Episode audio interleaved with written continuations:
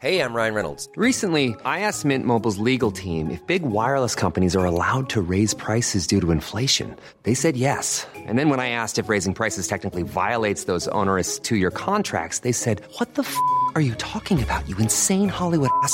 So to recap, we're cutting the price of Mint Unlimited from $30 a month to just $15 a month. Give it a try at mintmobile.com slash switch. $45 upfront for three months plus taxes and fees. Promo rate for new customers for limited time. Unlimited more than 40 gigabytes per month. Slows. Full terms at mintmobile.com.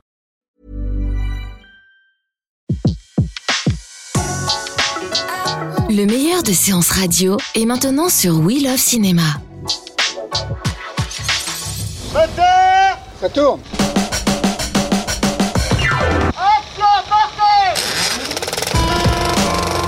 Féroce actualité. Faut pas de vraies informations pour vendre un journal. Je vais envoyer les actualités, vous venez les voir dans la cabine Non, non, je n'ai pas envie de voir du cinéma. Bonjour à toutes et à tous, je suis Alexis Yomet et c'est bien votre Super 16 du vendredi qui démarre votre week-end tant attendu avec ses 16 minutes d'actu ciné hebdo. Je retrouve cette semaine donc Antoine Corté de bulledeculture.com. Bonjour Antoine. Salut Alexis. Eh oui car étant à Lyon la semaine dernière je ne pouvais que t'entendre et maintenant que je te vois bah... Tu es subjugué. Euh, fou, on irait peut-être pas jusque là. Enfin bref, euh, les trois mots de l'actu sont euh, Polanski, Spirou et Fantasio et Comeback. Nous finirons ensuite cet épisode avec le Quoi voir ce week-end, avec donc deux films à ne pas manquer qui sont sortis ce mercredi. Super 16 saison 2 épisode 5, ça commence maintenant. C'est presque devenu un marronnier dans l'information cinéma, je dois dire. À l'occasion de la sortie de son prochain film d'après une histoire vraie, le cinéaste Roman Polanski sera célébré donc à la Cinémathèque française avec une rétrospective consacrée à sa carrière. Donc bien évidemment, donc à chaque fois qu'on met en avant le, ce cinéaste, euh, il y a toujours une levée de bouclier contre lui, que ce soit d'associations féministes ou même d'internautes de tous bords, avec des pétitions qui demandent soit de, de, de le mettre de côté ou d'annuler les événements, puisque à chaque fois euh, revient donc son histoire, euh, même son affaire, où il a été condamné aux États-Unis pour euh, une affaire de viol sur mineur en 1977.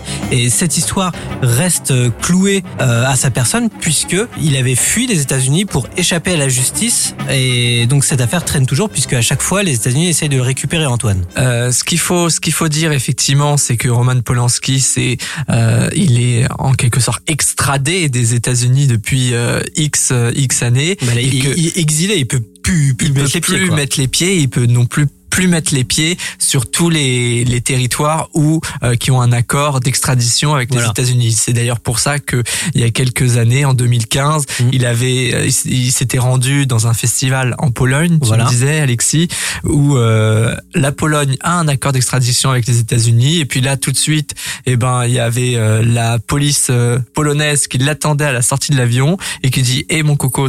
Tu ne repars pas de Pologne. On va voir ce qu'on peut faire pour te ramener aux États-Unis. Et donc, évidemment, il y a eu les, levées de boucliers de toutes les associations féministes qui ont demandé d'annuler l'événement. Un petit peu pour la première fois, il y a la Cinémathèque qui doit envoyer un communiqué, qui nous a donné un communiqué euh, mercredi, en disant, euh, bah non, on maintient. Quoi qu'il arrive, euh, la, la rétrospective. Alors, il y a quelques extraits justement par rapport à ça. Ils disent fidèle à ses valeurs et à sa tradition d'indépendance, la Cinémathèque n'entend se substituer à aucune justice ou encore ils pensent que c'est de la censure pure et simple de supprimer euh, l'événement. Euh, nous ne décernons ni récompense ni certificat de bonne conduite. Ils utilisent comme prétexte le pianiste euh, qui était Palme d'Or en 2002, euh, l'Oscar du réalisateur et puis aussi euh, récupérer sept Césars quand même. Euh, et puis euh, même à la fin, c'était un peu euh, fin fin de non recevoir. C'est nous n'avons donc rien à débattre avec des gens qui exigent de la Cinémathèque française l'abandon de sa mission fondamentale, montrer inlassablement l'œuvre des grands cinéastes. Est-ce que déjà, est-ce que c'est une bonne décision et est-ce que c'est une bonne réponse? Alors moi je soutiens la Cinémathèque sur ce sur ce coup parce Oui. qu'effectivement on ne va pas juger l'homme, on va juger son œuvre et ce qu'il a fait. Euh, D'ailleurs il va y avoir en plus une actualité avec son nouveau film qui sort euh, D'après une histoire vraie. Donc du coup ça colle complètement euh, avec euh, effectivement une logique Mm. euh, d'accompagnement de ce film-là.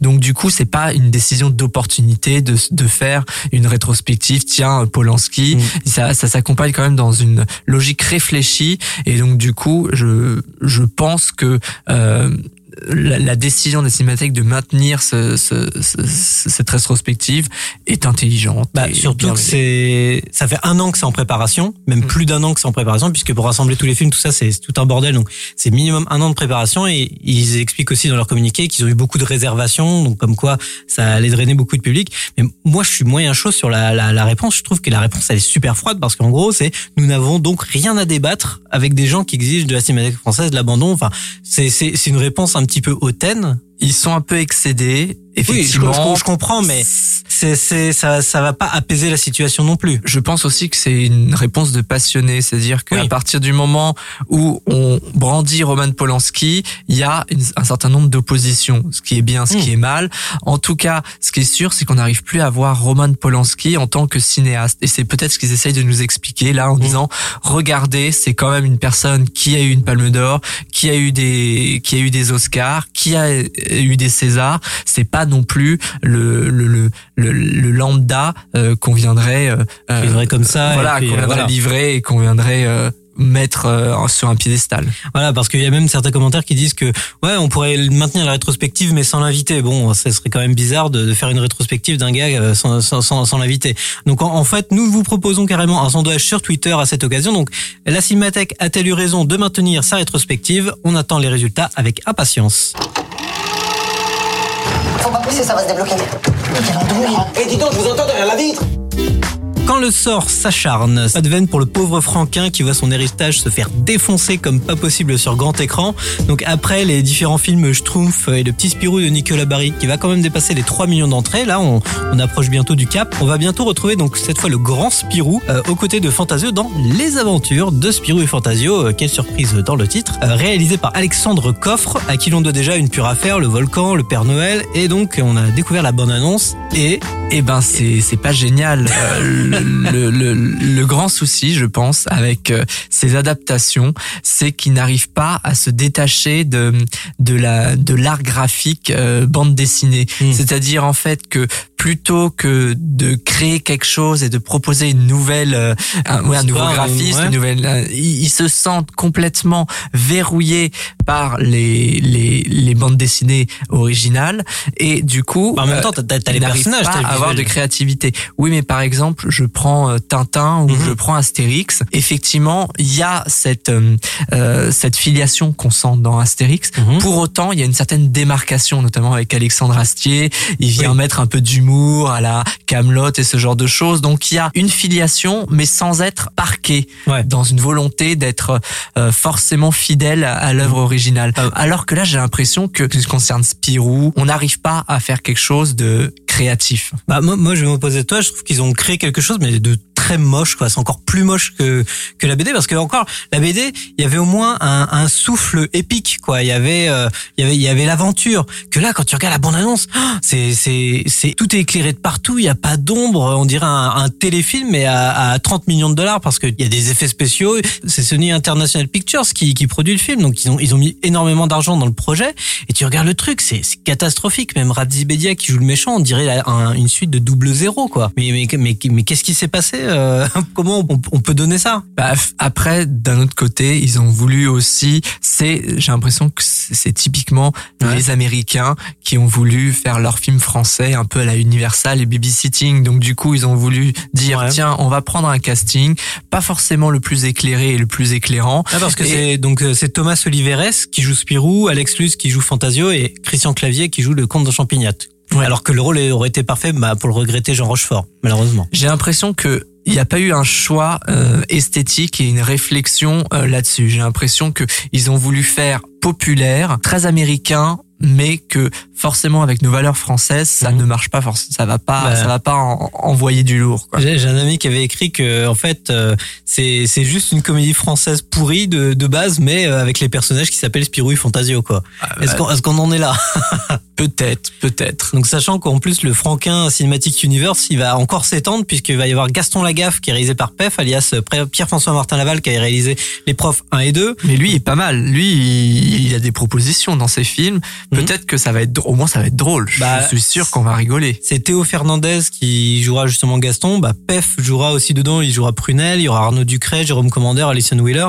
Donc, je sais pas trop où ça peut aller puisque là, ça change un petit peu le contexte puisque c'est, ça remonte à quelques années, euh, Gaston Lagaffe. Là, cette fois, c'est, c'est un jeune qui bosse dans une start-up du côté de Marseille, euh, une boîte qui s'appelle Au Bon Petit Coin et qui va être rachetée par un certain de, de Messmaker. Enfin, ceux qui connaissent déjà le, le truc. On vous mettra d'ailleurs euh, sur notre Twitter l'affiche promo qui avait été diffusée à la journée des distributeurs euh, en fin septembre. Donc euh, pour les courageux, Spirou et Fantasio d'Alexandre Koff, ça sortira le 21 février 2018. Euh, je sais pas si on en parlera dans les conseils à voir, À ce, voir week-end. ce week-end. Voilà. Dans deux ans, au revoir, monsieur, dame. Je serai à l'échelon 7. Les mômes sont élevés. J'ai ma cabane en Dordogne. La retraite, faut la prendre jeune. Faut surtout la prendre vivant. C'est pas dans les moyens de tout le monde. Il ne revient pas d'entre les morts, non, mais seulement de la retraite, même s'il aurait pu. Euh, je parle bien sûr de John Carpenter qui revient sur les plateaux, pas de cinéma, mais pour réaliser au moins le pilote d'une nouvelle série adaptée d'un roman graphique dont il est également l'auteur, qui sera intitulé Tales for a Halloween Night, donc euh, les contes pour une nuit d'Halloween, qui était donc un roman graphique qui va devenir donc une série télé, qui est donc roman graphique en 2015. Ça faisait depuis 2010 qu'il avait, qu'il était parti à la retraite après The Ward. Euh, donc euh, forcément il a un petit peu vieilli, il a fait des petits parcours musicaux et en plus cette semaine, bah, qui en a d'autres qui est revenu euh, à l'AREA Eh ben ouais, Steven Soderbergh. pour Logan Lucky qui est sorti mercredi. Alors il avait promis lui d'arrêter et puis Le cinéma, le cinéma. le cinéma, effectivement et puis là retour en grande pompe avec en plus un casting euh, Daniel Craig euh, euh, Channing Tatum, Channing. Tatum euh, Cathy Holmes donc du coup c'est vraiment le Ocean's euh, 13 des voitures Et, pourtant c'est un truc chez les rednecks, hein, c'est pas. ah ouais ouais ouais et donc alors qu'il avait promis qu'il arrêtait Mhm. et ben non il est reparti il a l'appel du cinéma était beaucoup plus fort Mhm. et, et voilà je pense que du coup on n'en est pas à son dernier film pour le coup Bah même Hayao Hayao Miyazaki au Japon qui, est, qui avait fait Le vent se lève et qui avait dit qu'il arrêtait. Finalement, il va faire quand même un court métrage qui va s'appeler Boro la petite chenille. Donc comme quoi, la retraite d'un artiste, c'est c'est jamais ça. On Alors il y, a, toujours. il y a plein d'exemples. Par exemple, moi je me souviens euh, de Luc Besson il y a quelques années qui après Arthur et les Minimoys avait dit c'était mon dernier, j'arrête. Et puis bah finalement on a vu qu'il a pas du tout arrêté. Bah, même Valérian, il s'arrêtera pas là. Ah bah non, évidemment.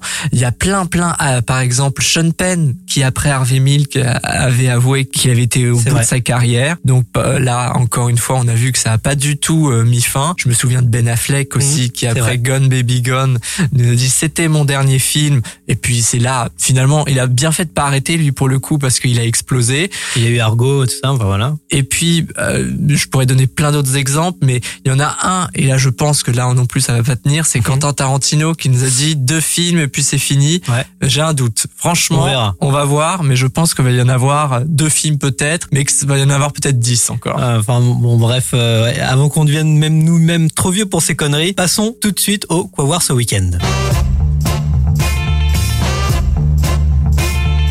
Bonne question. Quoi voir ce week-end, Antoine? Toi, tu as, je crois, choisi la, la leçon de classe de Yann. Yann je te laisse prononcer le nom Jan Regbjet, Voilà. voilà un tchèque.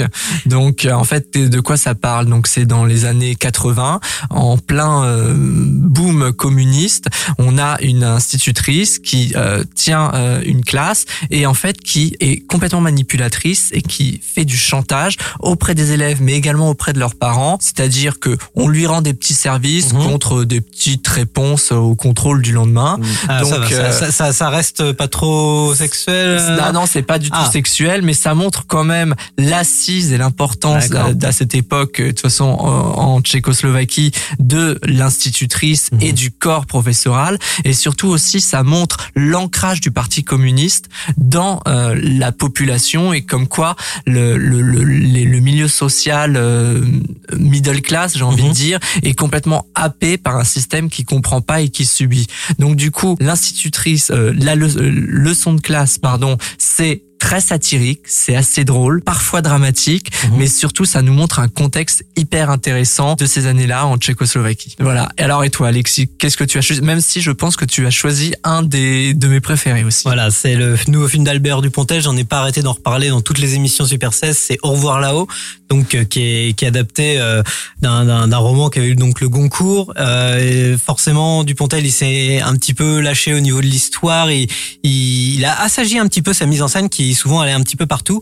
Et là, il adapte un, un roman qui est juste après la Première Guerre mondiale. C'est pas que dans les champs de bataille, même si la, la bande-annonce peut faire penser le contraire. Non, c'est le truc dans, dans la belle époque. euh, C'est un film à costume. Ça raconte énormément de choses sur comment survivre à la guerre, comment on, on se, se, on crée une vengeance qui est à la fois euh, lyrique, poétique, tout en étant très dur dans le drame. Le, le casting est extraordinaire, même si j'ai un petite réserve sur euh, Laurent Lafitte, qui est un peu trop dans le côté euh, méchant, euh, méchant à moustache. Mais tous tous les autres sont, sont extraordinaires. Même Dulpontel, qui devait pas forcément jouer dedans, joue dedans et il joue extraordinairement bien. Donc au revoir là-haut. J'espère qu'il va cartonner parce que il y a des idées de mise en scène qui sont folles. Même la façon dont il filme les tranchées, il arrive à trouver de nouvelles manières de, de les mettre en scène. Gaumont, ils ont mis énormément de sous là-dedans. Donc j'aimerais vraiment que ce film-là fonctionne. Ça me redonnerait foi euh, envers le cinéma français, contrairement à Spirou et Fantasio.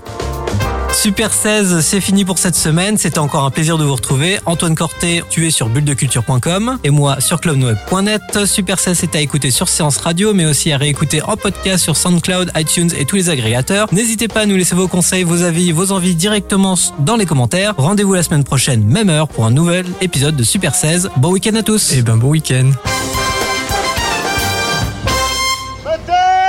Tourne